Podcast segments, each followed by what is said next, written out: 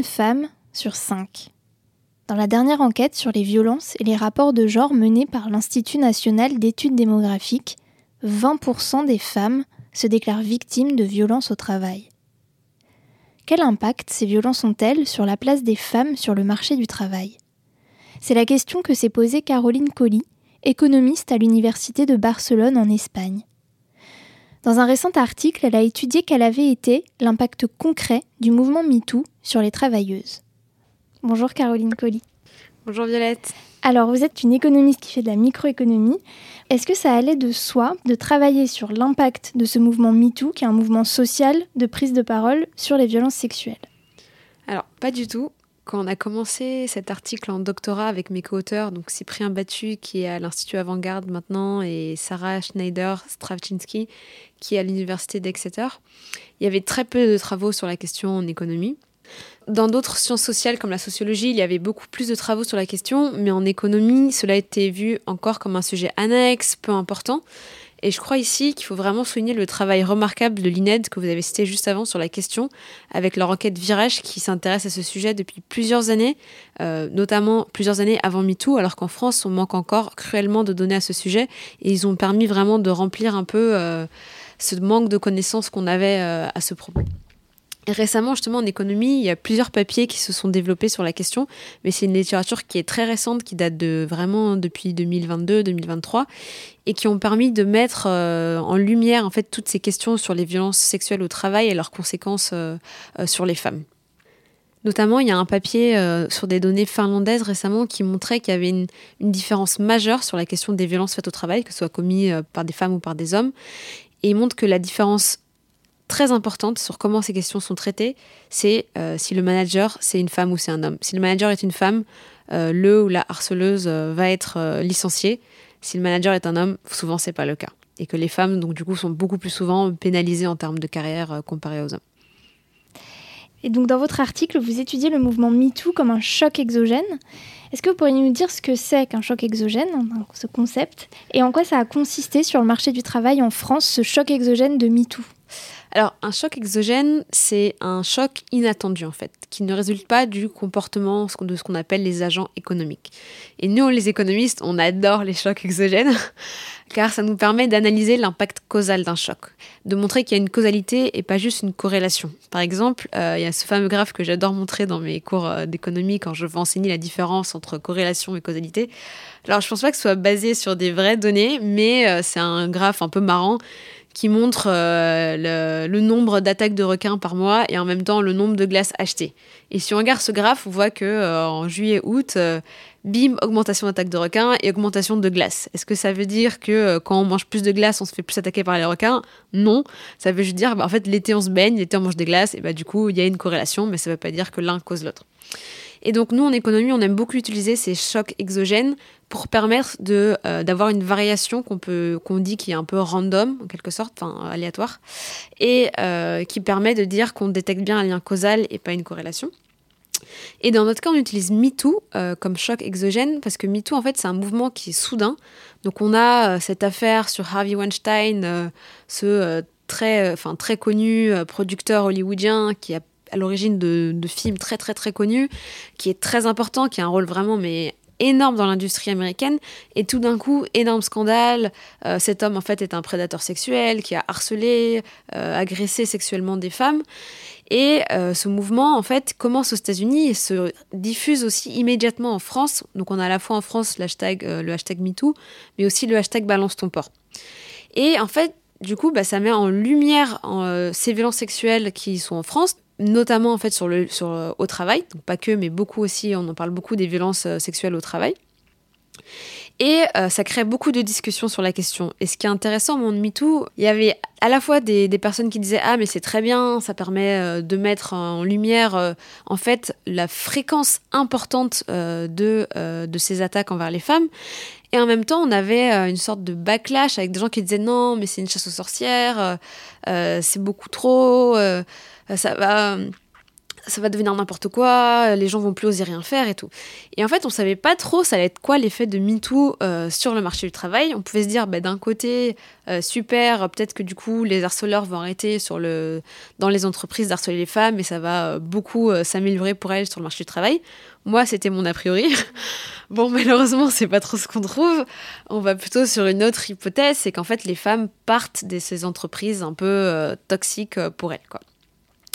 Et ce qui ressort au moment de MeToo, justement, euh, c'est que la parole des femmes va se libérer et surtout elle va plus être écoutée. Parce qu'en fait, ce qui est ressorti aussi au moment de MeToo, c'est que des femmes, des fois, elles avaient déjà parlé avant, mais elles n'étaient pas écoutées. Et par exemple, si on veut parler d'une affaire plus récente, par exemple l'affaire Depardieu, si on regarde Sophie Marceau, Sophie Marceau, à l'époque euh, du film Police, elle avait déjà en fait critiqué euh, Depardieu. Et, et à l'époque, elle s'était traitée de salcon. Donc en fait, il y avait des fois de rares femmes qui parlaient et elles n'étaient pas écoutées. Et je pense que MeToo fait, c'est que d'un côté, il montre à quel point ces, agissements sont fréquents. Et pour beaucoup de gens, c'est un électrochoc. Et euh, peut-être qu'on écoute un peu plus les femmes aussi. Et donc vous, ce que vous avez regardé, c'est le marché du travail en France. Et vous avez étudié des entreprises et créé deux grandes catégories d'entreprises. D'un côté, des entreprises que vous avez appelées à haut risque de comportement toxique et de l'autre côté, des entreprises à faible risque de comportement toxique. Comment est-ce que vous avez fait pour faire ces deux catégories d'entreprises? Alors, on a utilisé une base de données euh, du ministère du Travail, l'enquête conditions de travail et risques psychosociaux, euh, qui a été menée en 2015-2016. Et comme son nom l'indique, c'est une enquête qui pose de nombreuses questions euh, sur les conditions de travail à des travailleurs, des travailleuses qui sont représentatives de la population française. Et notamment, parmi toutes ces questions sur les, sur les conditions de travail, il y a quelques questions sur le harcèlement sexuel et le harcèlement sexiste au sein de l'entreprise. Par exemple, des questions comme au cours des 12 derniers mois, est-ce qu'on vous a fait des propositions sexuelles de façon insistante? Est-ce qu'on vous a dit des choses obscènes ou dégradantes, etc. Et donc nous, on fait un index à partir de ces questions, à partir de quatre questions, euh, qui va en gros avoir une valeur 1 si, on, si une femme répond au moins oui à une de ces questions. Et donc si elle répond oui à au moins une de ces questions, on considère qu'elle est victime de ces comportements toxiques au travail. Et euh, ce qui est intéressant après, c'est qu'on peut euh, on fait comme ce qu'on appelle une régression et on peut regarder quelles caractéristiques des femmes et quelles caractéristiques des entreprises prédisent en quelque sorte le fait qu'une femme va se faire harceler sur son lieu de travail. Et là, du coup, ce qu'on voit, c'est que euh, le fait qu'une femme est jeune, le fait, et surtout très important, le fait qu'une femme est dans une entreprise où la proportion des hommes est importante, ça va augmenter euh, la probabilité qu'une femme déclare être harcelée. Effectivement, euh, cette corrélation entre euh, une euh, proportion des hommes haute et le risque de harcèlement pour les femmes. On n'est pas le seul papier à le trouver. Il y a déjà un papier par euh, deux chercheurs suédois et aussi plutôt dans la littérature aussi en sociologie. Ça a été un, un fait qui a déjà été démontré plusieurs fois. Et on voit aussi qu'il y a des secteurs où la proportion de femmes qui déclarent être harcelées, elle est juste à peine croyable. Par exemple, c'est quasiment 50% des femmes dans le secteur des industries extractives, de l'énergie, de l'eau. C'est à peu près une femme sur cinq dans l'hôtellerie, la restauration, dans l'immobilier aussi. Donc on voit qu'il y a des secteurs, et notamment des secteurs où il y a beaucoup d'hommes, euh, où les femmes sont beaucoup plus à risque.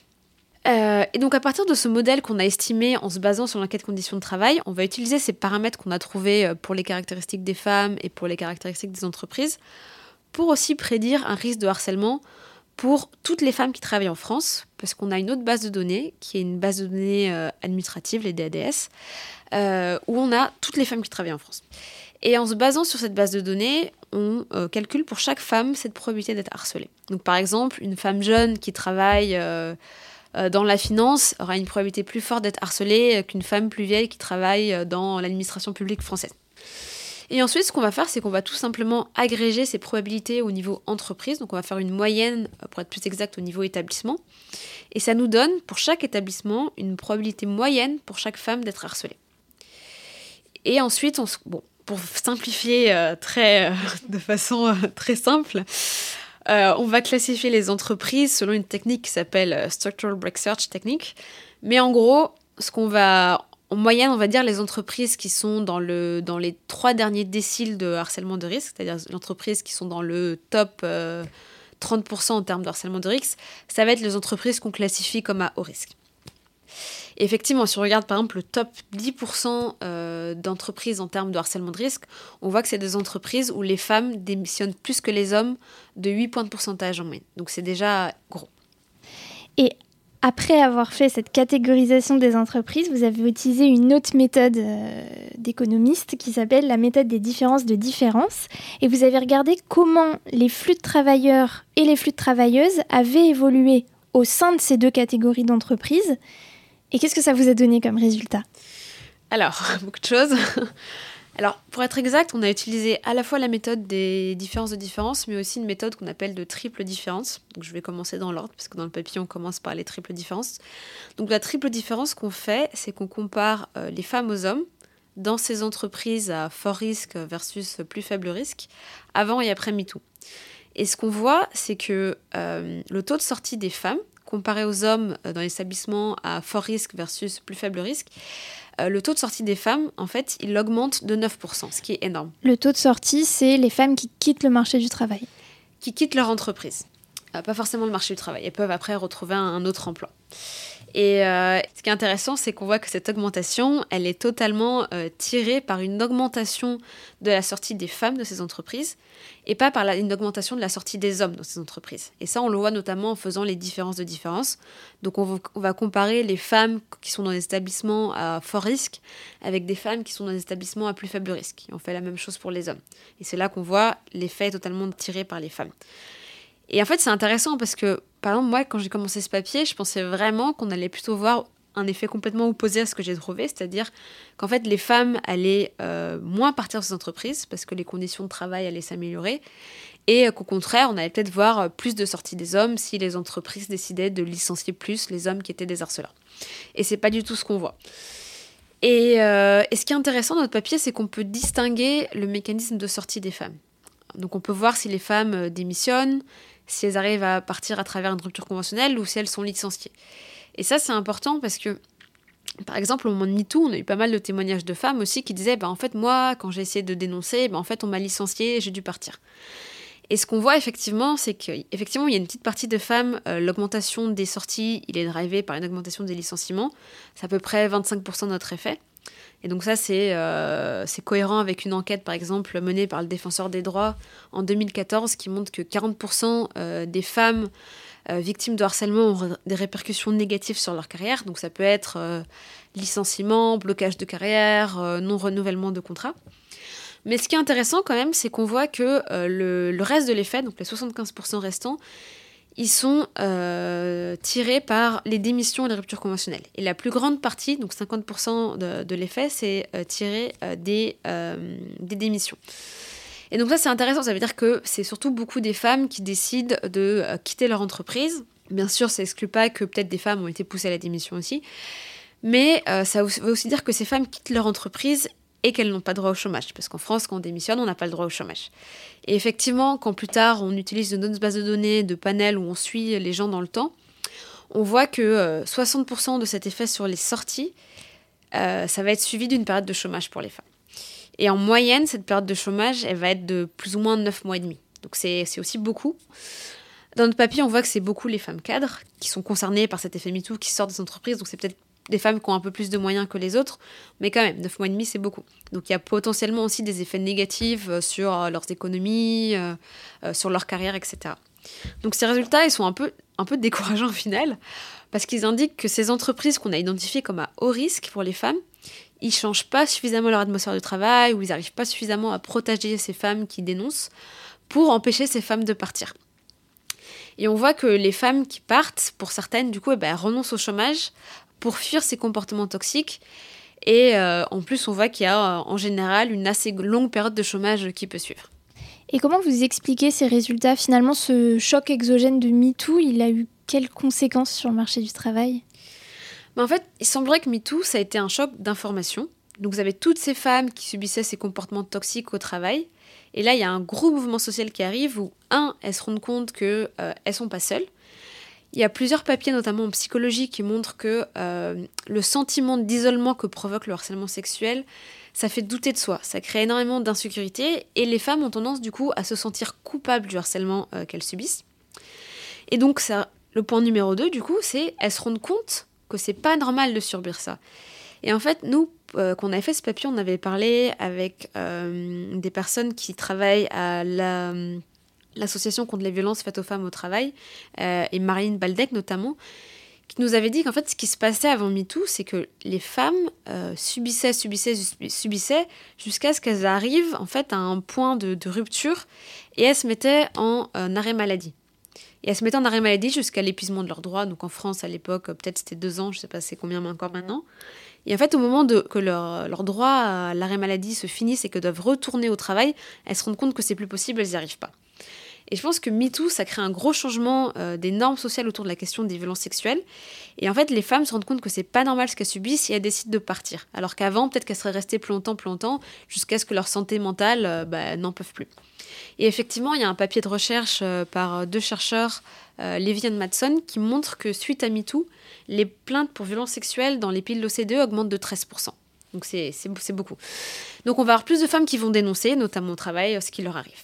Et donc on va avoir certaines femmes qui démissionnent, d'autres qui arrivent à négocier des ruptures conventionnelles, et d'autres qui malheureusement vont se faire licencier. Et en tant qu'économiste, est-ce que vous pouvez proposer des pistes d'action ou peut-être des pistes de réflexion à partir de ces résultats? Alors j'aimerais juste ajouter qu'il y a quand même une petite note positive dans tout ça. Euh, que le papier n'est pas complètement déprimant. Donc on utilise aussi un moment des données de panel, c'est-à-dire des données qui suivent euh, les gens dans le temps. Et on observe que les gens qui sont dans ces entreprises à haut risque au moment de MeToo, comparé aux gens qui sont dans des entreprises à plus faible risque, euh, les femmes, mais aussi les hommes qui partent de ces entreprises se dirigent ensuite vers des entreprises où il y a plus de femmes. Et notre théorie, c'est qu'en fait, les gens utilisent le, le pourcentage de femmes des entreprises comme indicateur du risque de harcèlement. Et ce qui est intéressant, c'est qu'on voit aussi les hommes, certains hommes faire ça. Donc ça veut dire que pour certains hommes aussi, ça devient important comme, euh, comme critère en quelque sorte. Donc pour certains hommes qui sont dans des entreprises très toxiques, ça va aussi être important dans le futur de trouver des entreprises qui sont un peu meilleures. Et donc pour revenir sur votre question, je pense qu'il y a plusieurs problèmes qu'il faudrait adresser selon moi. Le numéro 1, c'est le système de justice qui est complètement défaillant. Donc plus de 80% des plaintes, je rappelle, pour harcèlement sexuel sont classées sans suite en France. Donc il y a une sorte d'impunité des harceleurs. Dans l'enquête du défenseur des droits, 95%, euh, qui date de 2014 quand même, il faut préciser, mais 95% des femmes euh, n'ont pas porté l'affaire devant la justice. Je pense qu'il y a plusieurs raisons. Elles savent très bien que ces procédures sont longues, elles sont très chères et que souvent, ben, il n'y a pas de résultat. L'impunité, elle est énorme. Par exemple, je sais que pour les violeurs, c'est moins de 1% qui sont condamnés. Et donc, tant qu'il y aura de l'impunité, en fait, bah, ces harceleurs, bah, ils vont continuer. Ils n'ont pas de coup pour eux, souvent dans les entreprises, ils ne sont pas licenciés. En termes de justice, il n'y a pas vraiment de risque, donc pourquoi arrêter? Ensuite, il y a l'éducation, et je pense que là, il y a beaucoup d'associations qui se battent pour ça. Euh, il faudrait en fait, dès l'école, mettre en place des formations égalité femmes-hommes. Et pareil, en fait, il faut aussi des, euh, des formations des entreprises, mais aussi que les entreprises soient au courant de leurs obligations légales. Les entreprises, aujourd'hui, elles ont une obligation de protection des employés, et beaucoup des entreprises ne l'appliquent pas, enfin ne le savent pas, ou euh, décident de ne pas l'appliquer. Et un exemple très simple, par exemple, une entreprise qui se rend compte que son comptable euh, pique des sous dans la caisse de l'entreprise, on va le mettre à pied, on va le suspendre, euh, soit avec salaire, soit sans salaire, peu importe. Mais quand c'est du harcèlement sexuel, ah, mais c'est présomption d'innocence. Mais en fait, les gens oublient que la présomption d'innocence, c'est devant la justice. Une entreprise a une obligation de protéger ses salariés. Donc, quand une salariée ou un salarié va dire bah, En fait, moi, je suis harcelé sexuellement par un tel, l'entreprise a l'obligation de protéger ce salarié, de mener une enquête et pendant que cette enquête est menée, potentiellement euh, de euh, suspendre euh, l'employé qui est accusé. Et voilà, et en fait, je pense que ça pose aussi vraiment la question des sanctions pour les entreprises qui sont défaillantes à ce sujet aussi. Parce qu'on a des entreprises, certes, qui ne savent pas qu'il faut mettre en place ce genre de procédure, mais des entreprises qui le savent et qui ne font rien, qui ne protègent pas les, les employés victimes, et notamment qui les licencient. Et je pense que ça, c'est très grave et ça se pose vraiment la question, encore une fois, à revenir au système de justice et peut-être mettre des sanctions plus importantes pour peut-être que les entreprises y réfléchissent à deux fois avant de pousser les victimes vers la porte. Et enfin, le dernier point qui peut paraître peut-être euh, moins important après MeToo, mais qui, je pense, toujours est très important, c'est qu'il faut une meilleure information des femmes. Nous, on observe que MeToo, il a eu un effet très fort sur les femmes cadres, mais beaucoup moins dans d'autres catégories socio-professionnelles. Et effectivement, il y a d'autres informations qui arrivent par d'autres... Euh, d'autres canaux qui montrent qu'en fait les femmes par exemple ouvrières elles étaient beaucoup moins informées de leurs droits voire même pas du tout informées de MeToo Et euh, je pense que ça montre l'importance des campagnes de sensibilisation pour donner des outils pour se défendre. Et là, il y a, je pense à nous tous ou la VFT qui font euh, des travaux formidables pour que les femmes en fait sachent identifier le harcèlement sexuel plus vite pour pouvoir mieux se protéger et aussi euh, savoir vers qui se tourner quand elles sont victimes de telles affaires. Merci, c'était très clair. Genre etc. c'est le podcast du programme de recherche et d'enseignement des savoirs sur le genre de Sciences Po. La musique est signée Lune. Un lien vers la transcription de cet épisode est disponible en description, ainsi que des références bibliographiques. Si vous avez aimé cet épisode, n'hésitez pas à ajouter des étoiles sur votre plateforme d'écoute et à le faire connaître autour de vous. Merci et à bientôt